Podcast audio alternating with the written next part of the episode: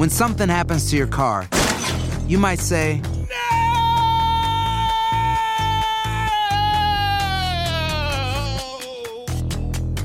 My car. but what you really need to say is something that can actually help. Like a good neighbor, State Farm is there. And just like that, State Farm is there to help you file your claim right on the State Farm mobile app. So just remember, like a good neighbor, State Farm is there. State Farm, Bloomington, Illinois. Boost Mobile tiene una gran oferta para que aproveches tu reembolso de impuestos al máximo y te mantengas conectado. Al cambiarte a Boost, recibe un 50% de descuento en tu primer mes de datos ilimitados. O, con un plan ilimitado de 40 dólares, llévate un Samsung Galaxy A15 5G por $39.99. Obtén los mejores teléfonos en las redes 5G más grandes del país. Con Boost Mobile, cambiarse es fácil. Solo visita boostmobile.com. Boost Mobile, sin miedo al éxito. Para clientes nuevos y solamente en línea, requiere AroPay. 50% de descuento en el primer mes requiere un plan de 25 dólares al mes. Aplican otras restricciones. Visita boostmobile.com para detalles.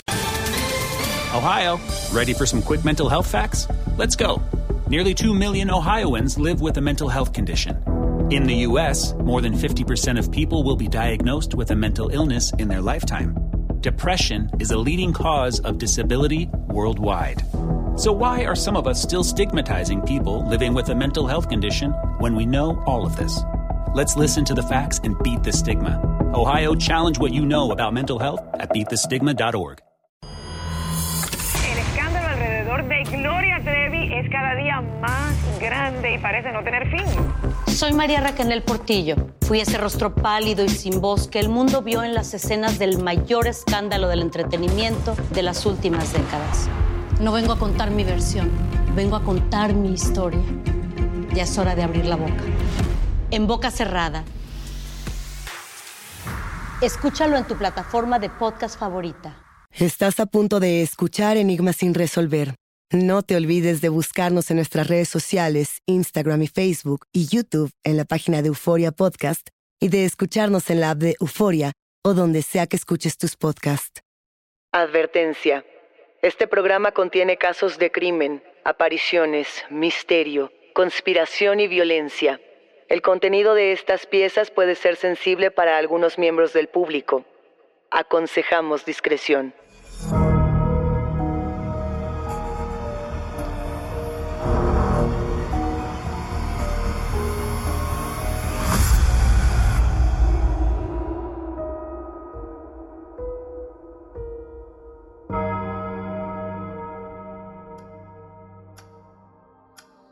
El 28 de octubre de 2015, alrededor de las 3.30 de la mañana, los guardias de la prisión central de Raleigh encontraron muerto en su celda al autoproclamado asesino satanista Pazuzu Ilá Algarad. Tanto su cuerpo como su rostro estaban completamente tatuados con símbolos ocultistas. Una cruz invertida en su frente, diez puntos dibujando una de sus cejas, la palabra Satán en su brazo izquierdo, la lengua bífida. Según los informes, Pazuzu Algarad sangraba profusamente por una herida muy profunda en uno de sus brazos. Algunos dicen que se abrió la piel con sus dientes afilados. Otros afirman que la policía lo mató en su celda por ser un adorador del diablo en tierras cristianas. Su comparecencia ante el tribunal estaba programada para el día siguiente. ¿Mató a uno? ¿A dos? ¿A más? Pazuzu tenía en ese momento 36 años. ¿Quién fue Pazuzu Algarad y por qué se volvió toda una leyenda urbana en Winston-Salem? Esta es una historia de narcóticos, rituales ocultos, satanismo, encuentros sexuales violentos y preguntas que aún no encuentran respuesta. Bienvenidos a un nuevo episodio de Enigmas sin resolver. Los crímenes satánicos de Pazuzu Algarad. Saludos enigmáticos. Más allá del morbo que puede producir una historia como esta, vamos a hablar de las sectas en el mundo, particularmente en Estados Unidos, y la razón por la que estos cultos pueden llegar a ser tan significativos para las comunidades a su alrededor. Los medios sensacionalistas se han encargado de decir a lo largo de los años que Pazuzu Algarad Pasaba sus días cortándose a sí mismo y a sus amigos, bebiendo la sangre de pájaros, consumiendo grandes cantidades de drogas, realizando sacrificios rituales de conejos y de otros animales pequeños, defecando en los rincones de su casa, organizando orgías desmedidas y dejando que las personas hicieran lo que quisieran en su hogar, plagado completamente de podredumbre, lo que fuera. No les voy a decir que esto es mentira, pero el caso de Pazuzu y la Algarad no es otro caso cualquiera de sectas que escuchan black metal y recuperan iconografía demoníaca de Hollywood. No. Aquí vemos la combinación perfecta de marginación, adoctrinamiento religioso, desigualdad y otros factores con los que germina la violencia. Vamos por partes para dar contexto del caso. Primero vamos a ubicarnos en el mapa.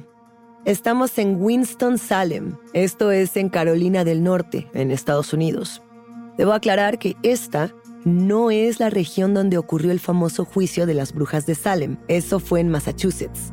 Más bien, nos referimos a una región altamente cristiana, con población en su mayoría caucásica, blanca. Es una región con un pasado de conflictos raciales, y también una región con un pasado de desigualdades económicas muy marcadas que han sido descritas en numerosas publicaciones históricas. Pues bien, a esta ciudad se mudaron Cynthia James y su hijo John Lawson. Ellos venían de San Francisco, donde habían pasado una temporada muy difícil.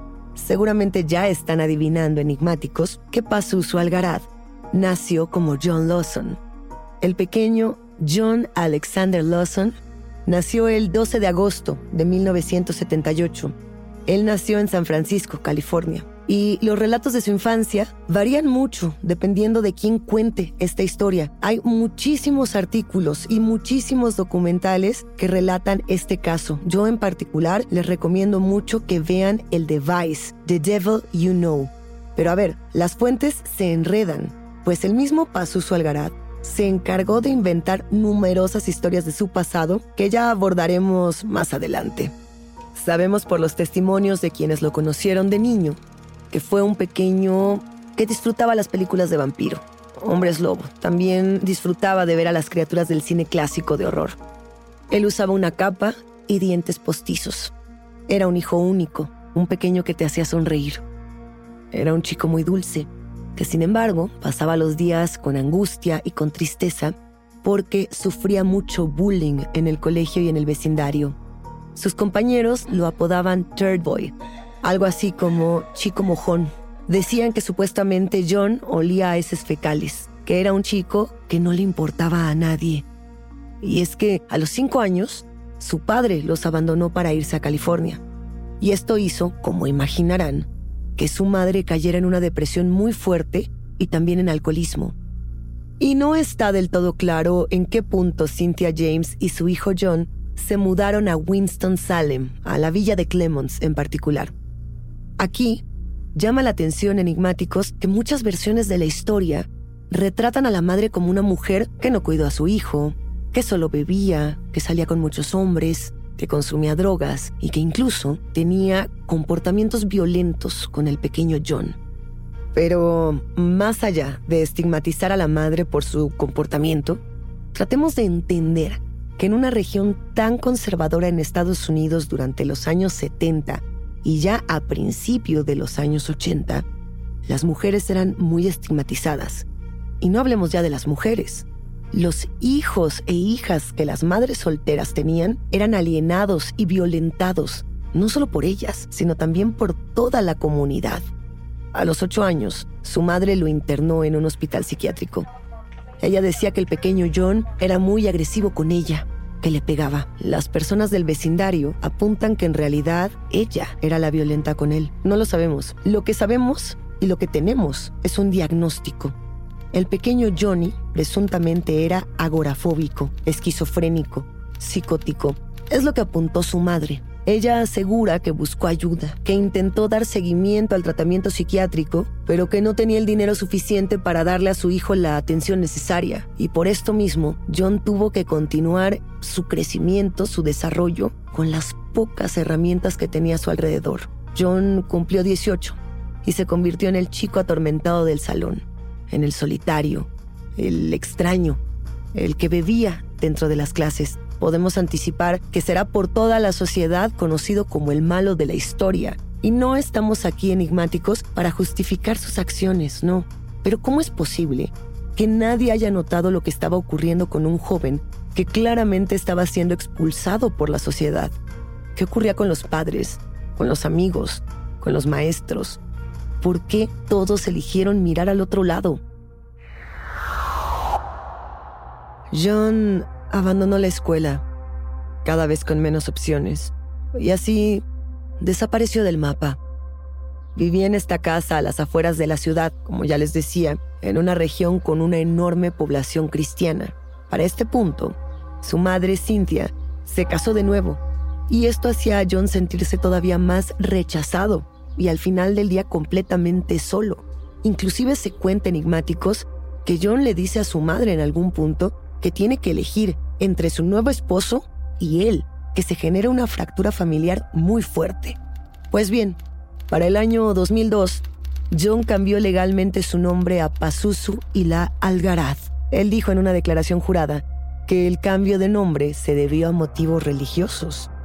¿Cuáles? La declaración jurada no da más detalles sobre la religión de Pazuzu Algaraz, pero nos queda más que claro que Pazuzu es el nombre del demonio sumerio protagonista de la película del exorcista.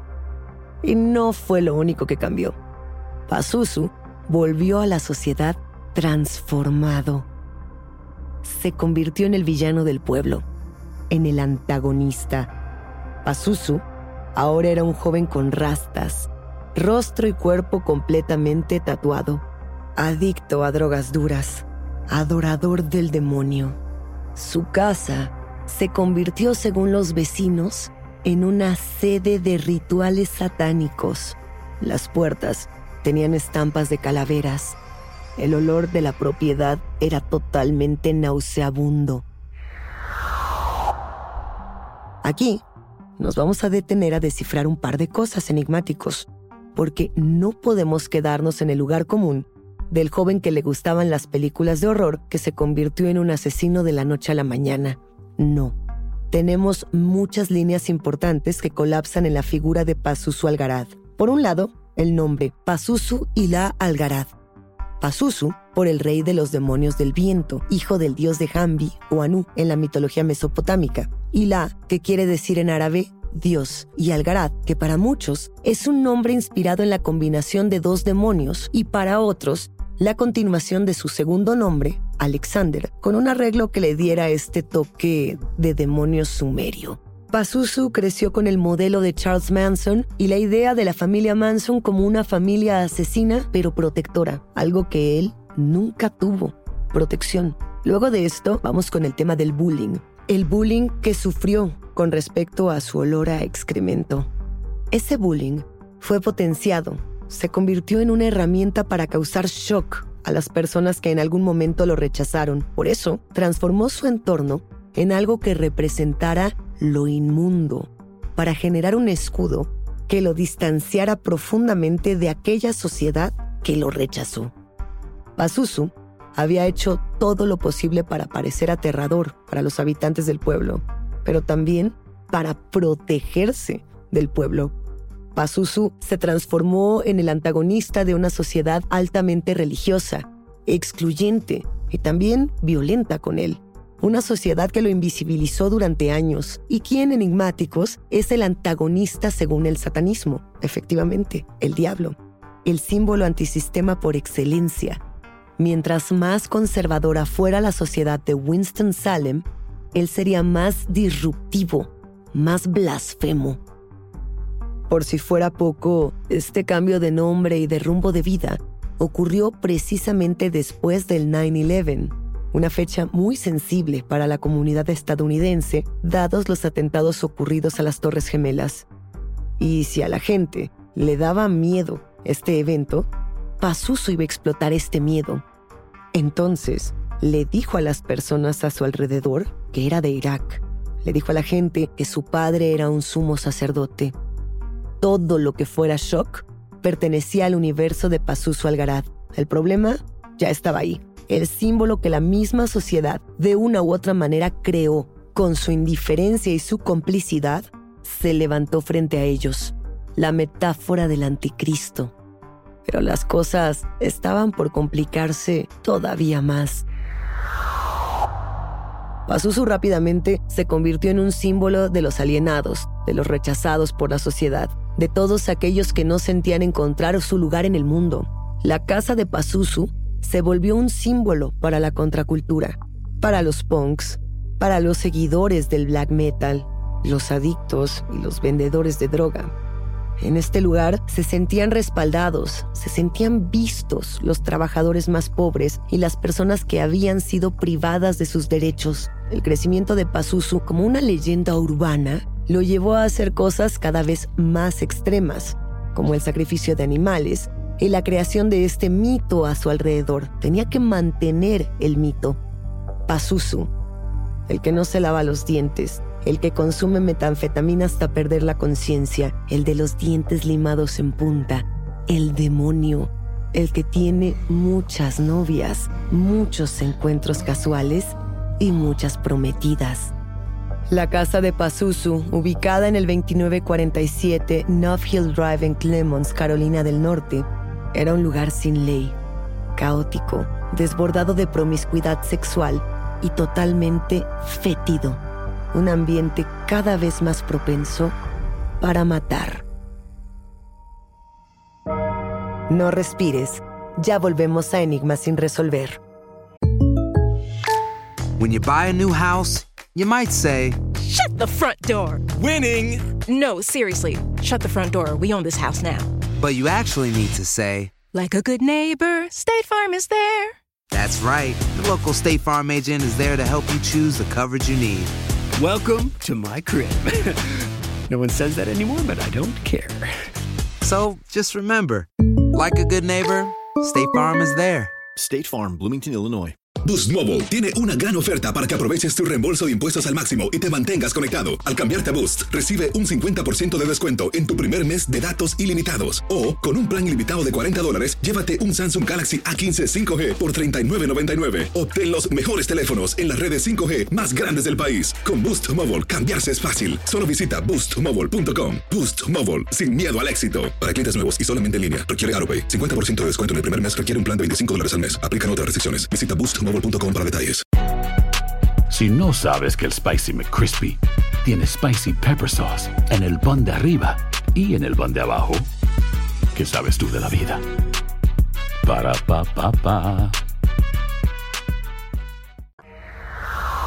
Nos vamos al año 2010.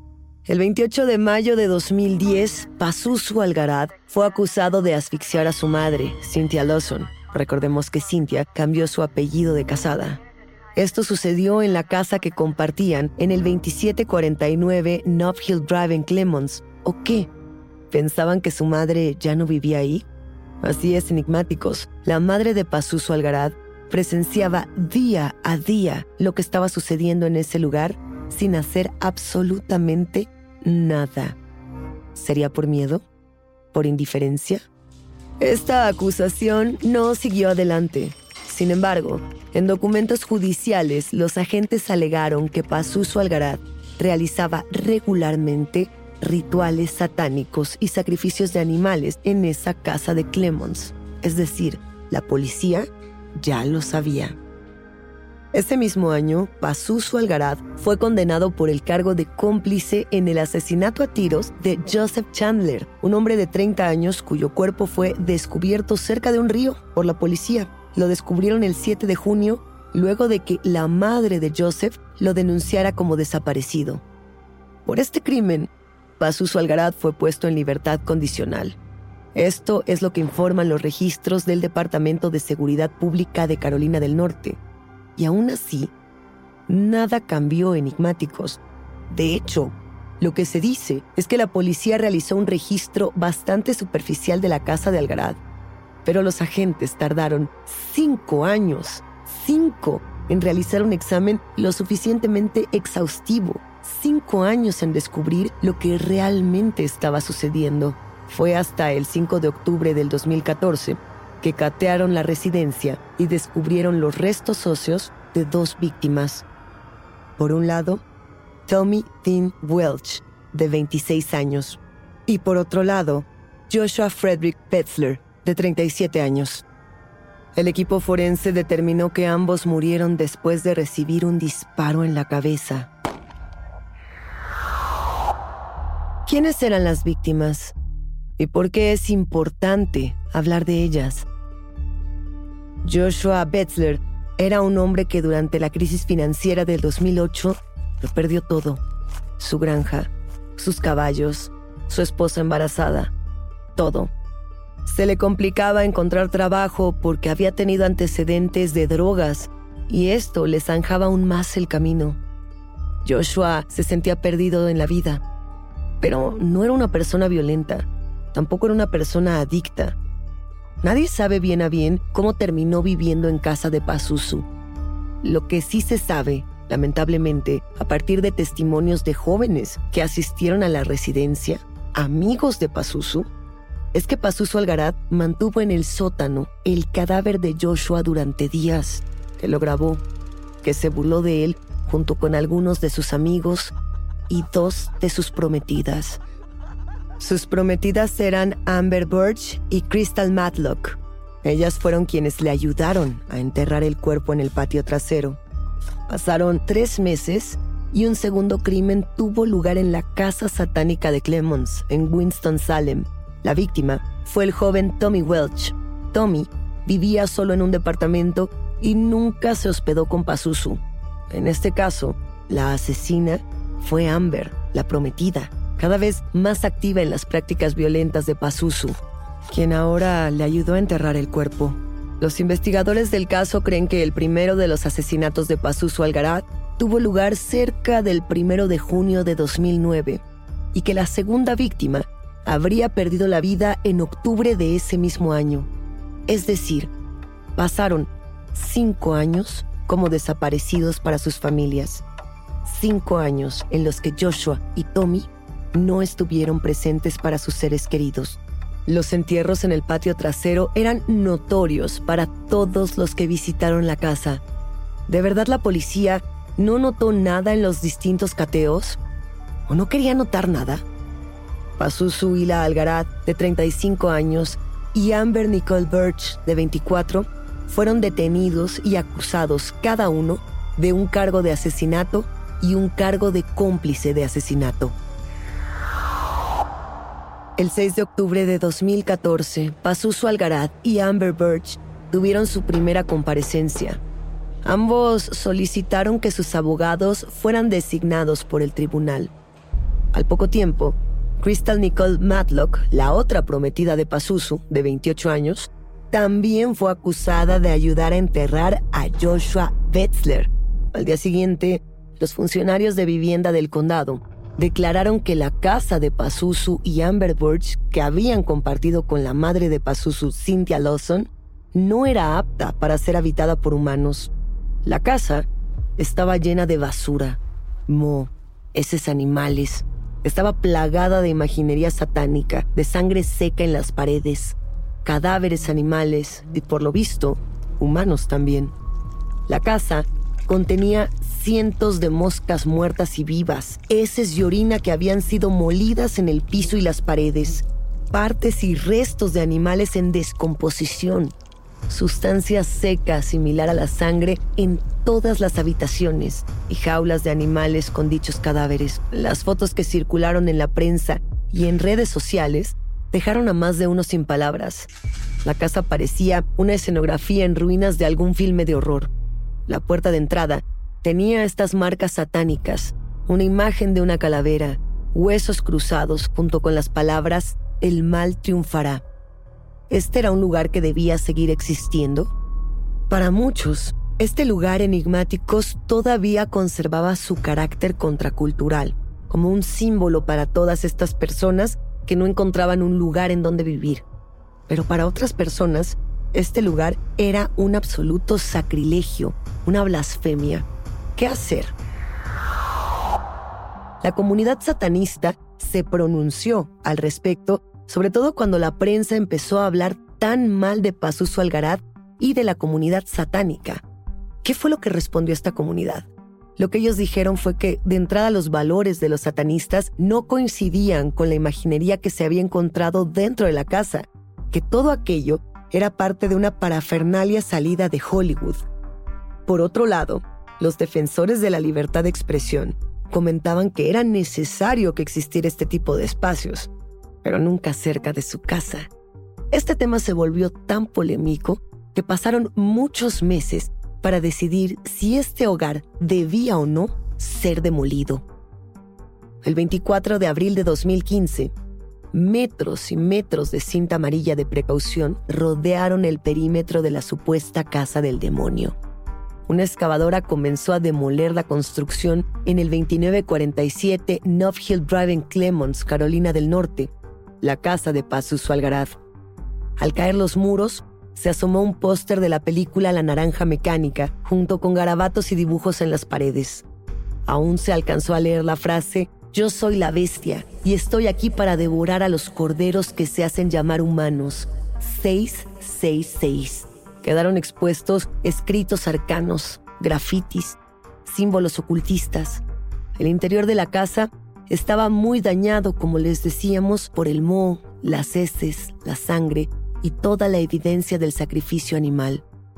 Al fin desaparecerá esta aberración que ha llenado nuestra calle de oscuridad, pensaron los vecinos. Pero los restos humanos, enterrados en el patio trasero que fueron encontrados el verano anterior, el silencio y el dolor nunca serán olvidados.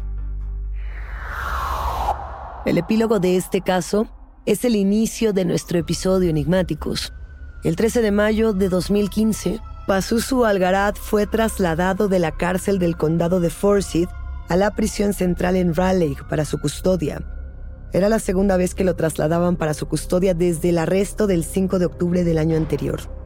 Una transferencia como estas puede tener distintas razones. Por ejemplo, un tema de seguridad, un tema de trastorno de salud mental o condiciones médicas.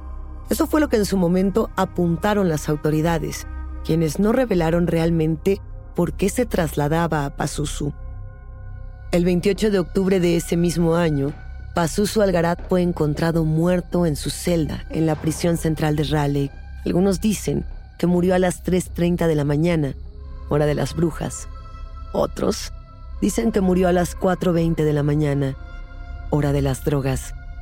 Su autopsia reveló que murió por una pérdida de sangre severa causada por una herida profunda en un vaso sanguíneo importante de su brazo izquierdo, en la boca del codo. Su muerte fue declarada suicidio y las autoridades dijeron que usó algo para cortarse pero nunca se supo qué herramienta. De hecho, nunca se supo cómo murió realmente Pazuzu y la Algaraz. Hay quienes murmuran que Pazuzu fue asesinado por la policía debido a su aspecto y a sus creencias religiosas, pero también hay personas que sugieren que Pazuzu podría tener simpatizantes dentro de la cárcel que le hubieran ayudado a suicidarse.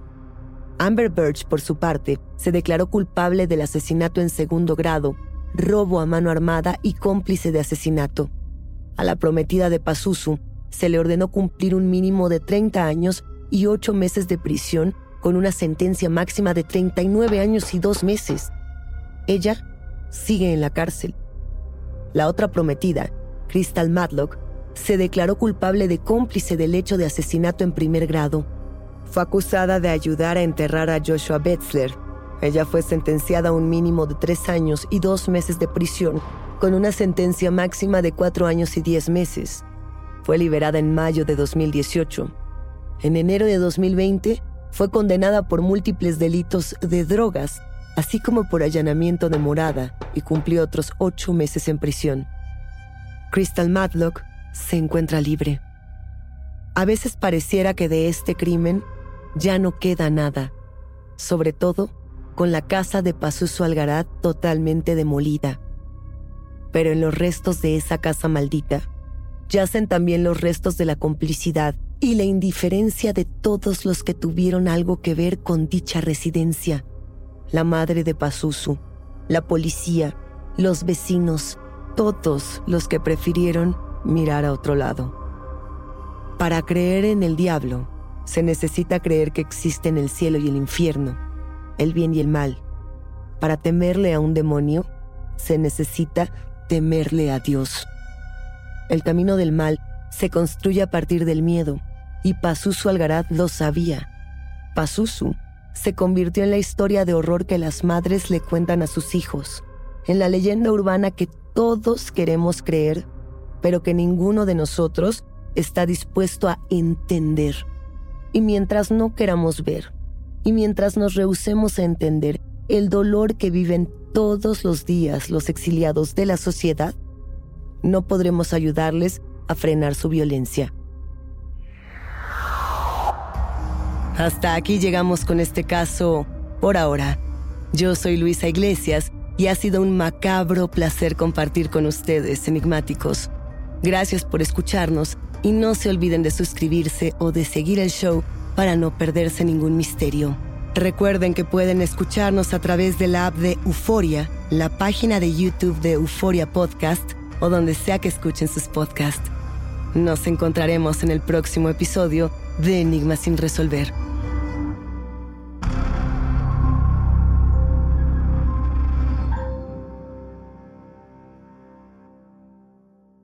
Soy María Raquel Portillo. Probablemente me conozcan con el nombre que me impuso mi abusador, Mari Boquitas. Cuando apenas tenía 15 años, me casé con Sergio Andrade, el exitoso productor que lanzó la carrera de Gloria Trevi y que resultó ser un abusador sin escrúpulos. Voy a contar esa historia por primera vez sin interrupciones. No vengo a contar mi versión, vengo a contar mi historia. En boca cerrada. Escu Aloha mamá. Sorry por responder hasta ahora. Estuve toda la tarde con mi unidad arreglando un helicóptero Black Hawk. Hawái es increíble. Luego te cuento más. Te quiero. Be All You Can Be, visitando goarmy.com diagonal español. Boost Mobile tiene una gran oferta para que aproveches tu reembolso de impuestos al máximo y te mantengas conectado. Al cambiarte a Boost, recibe un 50% de descuento en tu primer mes de datos ilimitados. O, con un plan ilimitado de 40 dólares, llévate un Samsung Galaxy A15 5G por $39.99. Obtén los mejores teléfonos en las redes 5G más grandes del país. Con Boost Mobile, cambiarse es fácil. Solo visita boostmobile.com. Boost Mobile, sin miedo al éxito. Para clientes nuevos y solamente en línea, requiere AroPay. 50% de descuento en el primer mes requiere un plan de 25 dólares al mes. Aplican otras restricciones. Visita Boost para detalles. Ohio, ready for some quick mental health facts? Let's go. Nearly 2 million Ohioans live with a mental health condition. In the U.S., more than 50% of people will be diagnosed with a mental illness in their lifetime. Depression is a leading cause of disability worldwide. So, why are some of us still stigmatizing people living with a mental health condition when we know all of this? Let's listen to the facts and beat the stigma. Ohio, challenge what you know about mental health at beatthestigma.org.